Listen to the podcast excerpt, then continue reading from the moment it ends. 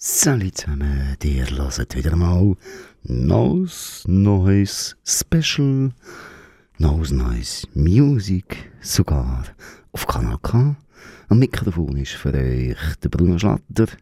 Die heute etwas ausgraben. Wir haben schon mal ein bisschen angespielt, letztes Jahr in einer Sendung, ein bisschen Musik gebracht vom Steve Hug.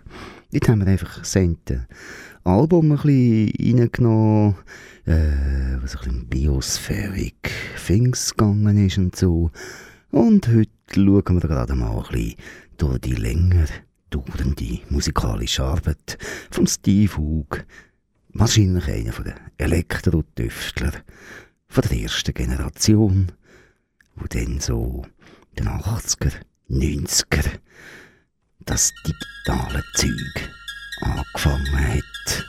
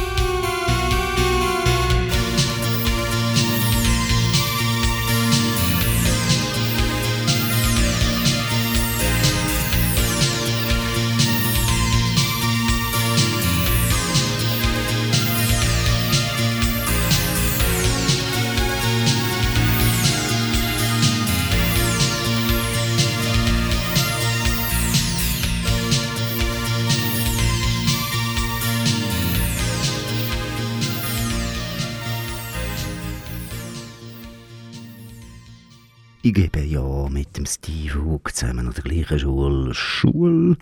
Da habe ich ihn gepackt und in der Bibliothek Kinder kurz interviewt. Ja, Steve Hug, oder mit dem deutschen Namen Stefan Hug, geboren im September 68 und seit 1983 angefressen von elektronischer Musik und dann habe ich das Konfgeld gespart und habe nachher können tatsächlich dann schon Commodore 64 kaufen mit 64 Kilobyte RAM. Damals unglaublich, was man aus dem machen, kann man sich heute nicht mehr vorstellen. Und auch Synthesizer und ja, meine Kollegen können gewinnen für das Projekt, zusammen eine Band zu machen. Und damals, eben Anfang der 80er Jahre, war in so New Wave und dann sind wir eigentlich auch so in die Richtung gegangen. Wir haben uns orientiert an Depeche Mode einerseits und haben so ein Programm auch für Live mit Gesang. Und andererseits haben wir uns orientiert an anderen Gruppen, so Ender Tangerine Dream, Klaus Schulze, also die ruhige Musik, und haben auch noch solche Sachen gemacht.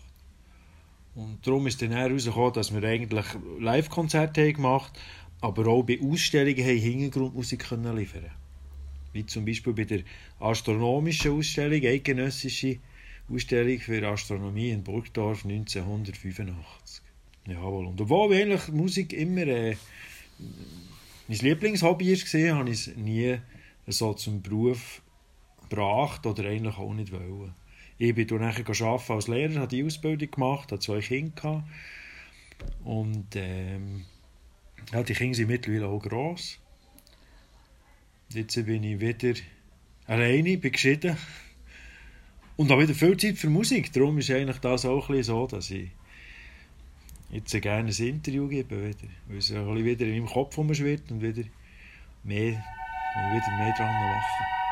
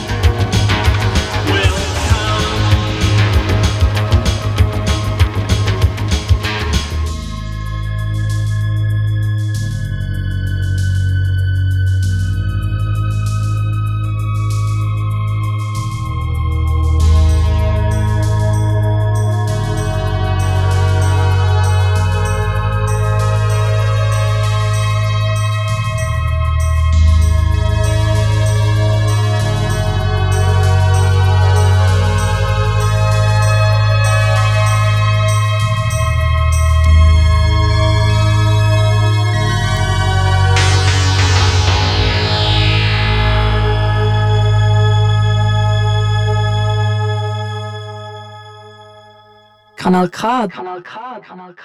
Ja, wenn ich zur Musik bekomme, ist lustig. Meine Mutter hat schon erzählt, ich sei vielleicht knapp so wie gewesen, als ich laufen mit Jährig, habe ich schon stark auf Musik reagiert. Also ich war einfach immer dann sehr aktiv geworden, wenn der Radio ist aktiv war. Und dann hat es keinen Kindergarten gehabt, dort, wo ich aufgewachsen bin. Und dann hat meine Mutter in die äh, musikalische Früherziehung geschickt, was ich sehr gut gefunden habe. Dort dürfen Orfinstrumente oder so verschiedene Instrumente lernen. Xylophon, ja genau. Und dann später mit 10-jährig durfte ich lernen Klavier spielen. Da hat die Familie wie Geld zusammengelegt, dass es ein Klavier gibt. Ja, das ist auch ein weiterer Grund, wieso ich den Semmer machen wollte, weil nach der Sek hat mir gedacht, das ist einfach schade, wenn ich keinen Musikunterricht mehr habe, kein Singen mehr. Und dann hat es mir auch gedacht, ich zuerst mal in die Richtung, wo ich nach alle Fächer noch habe. Und insofern äh, kann ich auch nicht sagen, wieso das in mir innen steckt, aber das ist halt wirklich etwas, was mir sehr gefällt und zu mir gehört. Klassik und Jazz am Anfang, ich kann schon sagen, dass es eine Art Veränderung gegeben weil meistens nehme ich dann gewisse neue Stilrichtungen auf. Also irgendwann ist dann Techno gekommen, die ich aufgenommen habe, oder Trance. Vielleicht auch halt ein bisschen nachträglich erst äh, Ende 90er, 2000er Jahre, wo das ein bisschen eingeflossen ist. Aber ich glaube eigentlich, dass ich prinzipiell ein bisschen meine Art von, vom Ausdruck behalte. Ein Kollege hat mir einmal gesagt, der mich eben seit den 80er Jahren kennt, ja, weisst Stefan, du hast immer den gleichen Stil. Also man merkt immer, wenn du etwas gemacht hast, dass es von dir ist.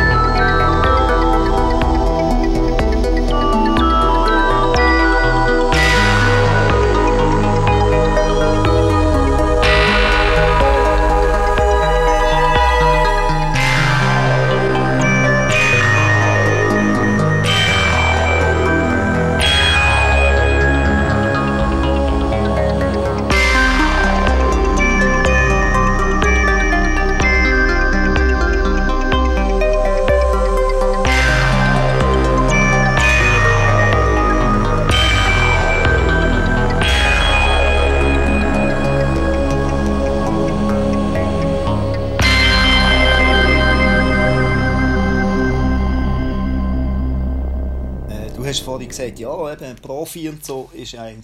Aber in der Biografie steht schon, es hat mal einen Moment gegeben, wo du hättest können einsteigen Ja. Oder das Angebot war von einer grossen Firma und dann hat es irgendwie mit den Ausbildungen nicht gestimmt. Was ist, dort- was, was ist das gewesen? Ja, das war viel zu früh. Gewesen. Ich war 16 gewesen und meine Schwester hat bei der Band mitgeholfen, ist 14 gewesen, und mein Kollege 17 und 18.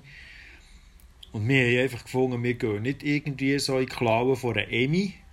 Die hat uns dann wollen. Emmy in Zürich ist gekommen, hat hier von uns irgendwie Wind bekommen und nachher haben sie gefunden, wir sind eine tolle Band, aber der Schlagzeuger sieht zu wenig gut aus, den müssen wir auswechseln.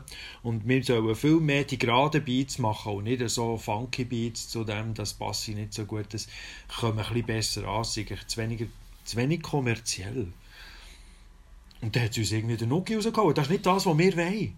Oder wir wollen unsere Musik machen, so wie wir es verstehen, so wie wir es lässig finden. Und, und alles andere ist für uns eigentlich nebensächlich. Also das war Priorität gewesen, eigentlich und nicht ähm, vielleicht da so einen Popstern im Himmel ziehen, vielleicht sogar einen Sternschnuppe, oder, der schnell verglüht.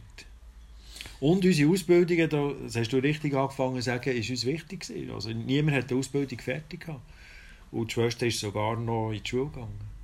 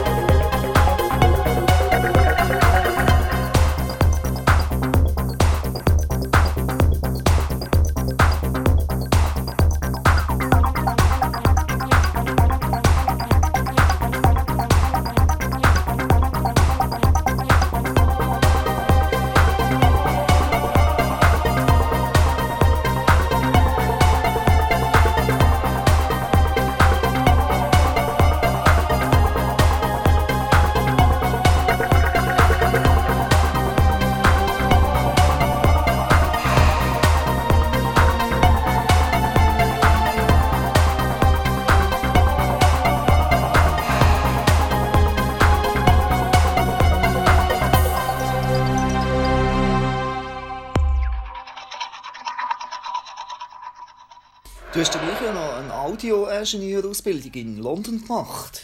Und eben, du hast vorhin gesagt, Vorbilder, Depeche Mode, das hört man auch klar raus dort in der Musik bei der ein, beim einen Teil, wie gesagt. Hast du und, und bist immer wieder in London und mit London, Auftritte in London und Zeug habe ich gesehen. Was ist deine Beziehung zu London, zu dieser Musikszene von den 80ern? Hat sich die mehr als hingehörende Platte oder bist du immer hin und her? Hast du in diesen Szenen verkehrt jetzt London? Wie war das? Gewesen? Richtige Szene bin ich dort nicht gesehen. Ich bin einfach ein Gast gewesen, ich bin ein Konsument von der Plattform London. Außer vielleicht dann, wenn ich ein Konzert hatte, ich bin auch Konsument von dieser tollen Schule, School of Audio Engineering, die ich Anfang des 90er Jahre gemacht ähm, Bestreben ist eigentlich dann so gewesen, ich wollte selber abmischen können. Und zwar bin ich natürlich schon länger mit elektronischer Musik unterwegs, also eben 84 wirklich das Gerechte angefangen aber mein Kollege hat immer abgemischt. Und 89 ist zum Crash gekommen, Auflösung der Band. Und dann habe ich gefunden, jetzt muss ich selber das lernen, weil sonst kann ich meinen Sound selber eigentlich nicht machen. Und habe dann Solo angefangen und habe dann eben das noch angehängt an die Ausbildung vom Lehrer, als ich fertig war. Und fertig war mit der Uni, bin ich äh, im 91 Toningenieur studieren und habe mir schon noch überlegt, wenn ich länger wäre dort gewesen, hätte ich vielleicht schon noch Anschluss bekommen an die Szenen. Aber so halt dann nur mit Studenten von Audiotechnik. Ich, wo am Mikrofon bin, Bruno Schlatter, ich gratuliere euch. Ihr hört nämlich das beste Radio der Welt, Kanal K, aus Aarau in der Schweiz. Darum rede ich auch Schweizerdeutsch. Und die Musik, die ich habe, kommt auch aus der Schweiz. Und der junge Mann, oder unterdessen eben ältere Mann, der sie macht, der arbeitet immerhin in Zarau, kommt nicht von da, aber immerhin aus der Schweiz und seine Musik hat aber ein bisschen englischen Touch, kommt aus den 80er, 90er und Anfangs von dem Jahrtausend. Jetzt macht er schon 10 Jahre Pause, aber es könnte ja sein, dass nach dem Inti, nach dieser Sendung bei uns ein Relaunch von dieser Karriere stattfindet. Wir sehen es dann. Ihr werdet es hören, wir werden es berichten. Wenn er dann in der Hitparaden ist, holen wir ihn noch einmal ins Kanal K. Der Steve Hook.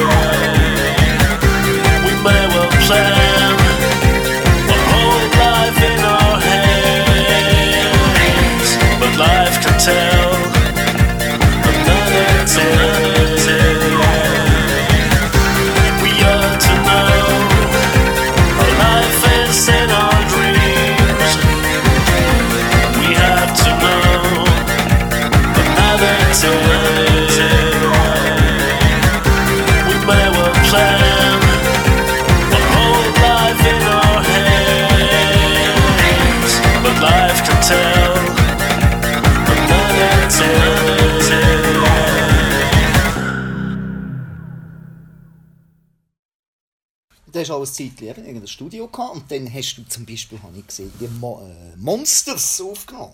Ja. Das ist etwas so anderes, Ja. die Monsters, als du, deine Musik. Wie ist das stand gekommen? Wie ist, wie, ist das möglich gewesen für dich überhaupt, so eine Band aufzunehmen? Ja, und zwar äh, ist das in den 80er Jahren von mir aus gesehen noch ganz offen gewesen. Und vor allem wir als Studio sind eines der wenigen gewesen, die Computer hatten im 85. Und äh, da haben auch da interessiert da an dieser Art von Technik, die wir hatten. Aber ich glaube, es war eher eine Bekanntschaft, gewesen, es wenige Leute die mit, mit solchen Sachen gemacht haben. Und wir haben es kennengelernt. Und unsere Offenheit war sicher auch wichtig. Gewesen. Also wir als äh, Studiobetreiber, dass wir eigentlich offen waren für Jazz, für, für Rock, für Rockabilly, für ja, natürlich elektronische Musik ist schon klar, ja. Ja, aber Monster, das ist das Gegenteil von elektronischer Musik. Das ist Ja, brachiale, ja. humpeli humpeli Musik. Ja, ich kann mich einfach erinnern, der Sänger der ist im Ecke gestanden, hat sein Mikrofon irgendwie, hat sich gegen die Ecke gerichtet und dort etwas äh, Monstermäßiges reingequält in das Mikrofon und das ist unvergesslich. Einfach, ja.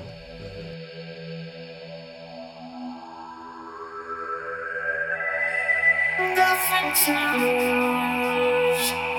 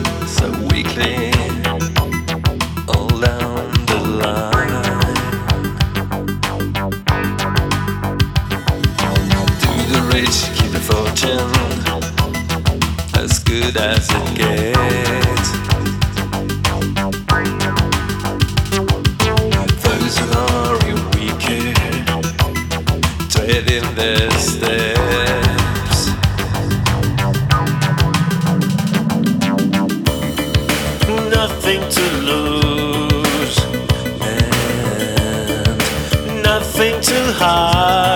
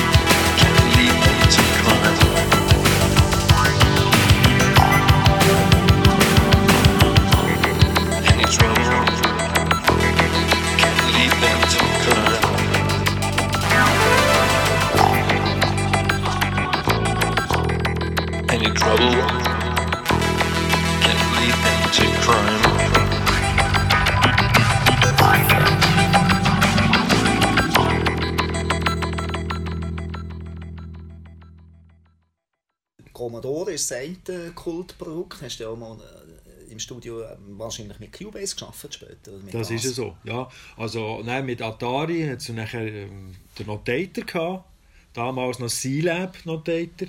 Und nachher später ist das weitergegangen nur noch auf Mac. Und dann bin ich eigentlich aufs Cubase gewechselt, weil ich eigentlich ein PC-Mensch geworden Also Commodore, nachher Atari und nachher PC. Aber spät PC, also ich habe angefangen irgendwie im Jahr 2000 mit PC.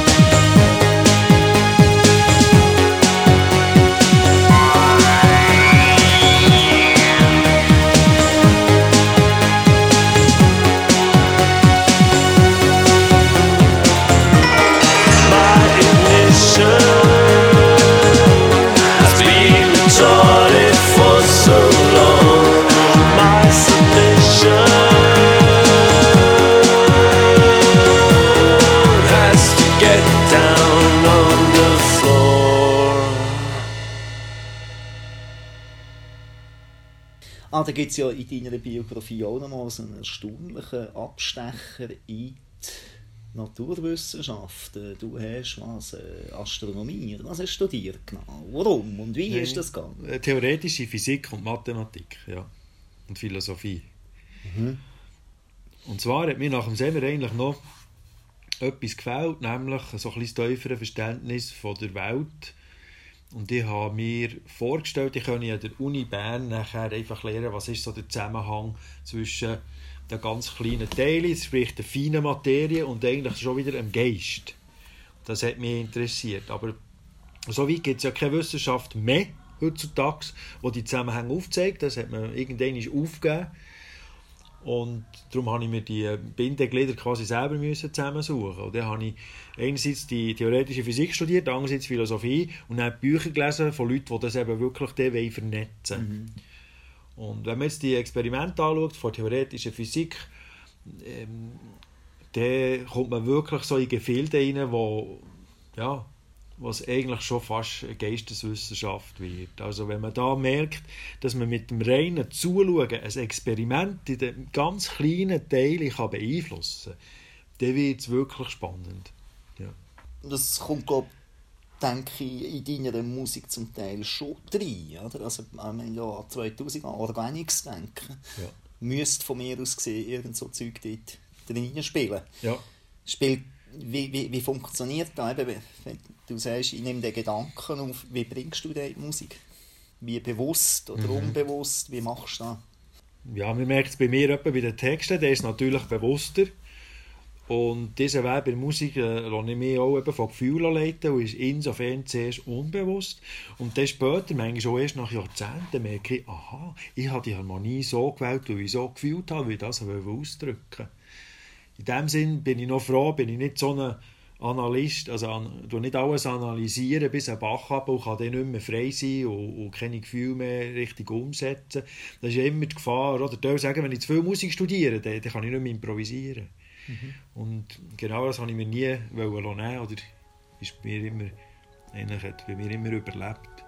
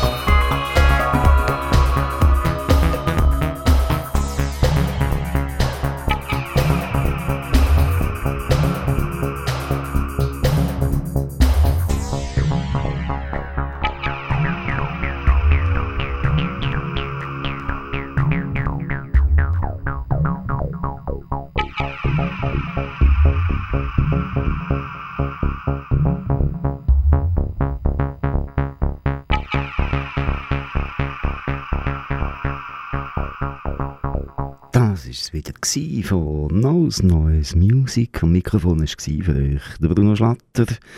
Und wir haben euch Musik gespielt vom Steve Hug aus den letzten 30, fast 40 Jahren. Wir sehen, ob der Steve Hug immer noch Musik wird machen. Vor hat er's.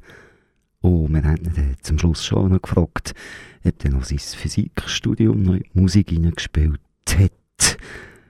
Nach der Antwort hören ihr dann fleissig wieder Kanal K, bis wir wieder kommen am 2. Sonntag im Februar. Dann bringen wir auch ein, bisschen ein neues Format. Neues, Neues. Weiss noch nicht was. Ihr werdet es hören. Tschüss zusammen. Lasst noch das Steve Hug fertig. Ja, eigentlich schon, aber es ist mehr so, dass gewisse Themen halt physikalisch sind, die ich abhandle. Also das Crystal Iron von 2010, das ist so einer der letzten Songs, die ich aufgenommen habe. Bei dem geht es eigentlich darum, dass in der Physik so ein Gerät ist entwickelt wurde, wo Implosionsgenerator heisst. Das heisst, das muss man ein bisschen ankurbeln und dann gibt es durch Implosion eine Art wie einen Sog und dann läuft das Gerät immer. Das wäre Das wäre eine Art Perpetuum mobile. mobile, sagen die einen, und die anderen sagen, nein, das funktioniert. Und ich muss sagen, ich habe das Zeug studiert, ich habe Videos gesehen davon, ich habe Berichte gelesen darüber und das war für mich sehr interessant. Gewesen. Und- ich habe daran geglaubt, dass das läuft und hätte eigentlich später auch so etwas wollen kaufen aber der Mann ist plötzlich verschwunden. Und so geht es halt mit vielen äh, Erfindungen, dass sie unterdrückt werden oder von den grossen Konzernen aufgekauft werden. Oder im Extremfall gibt es auch Leute, die einfach verschwinden.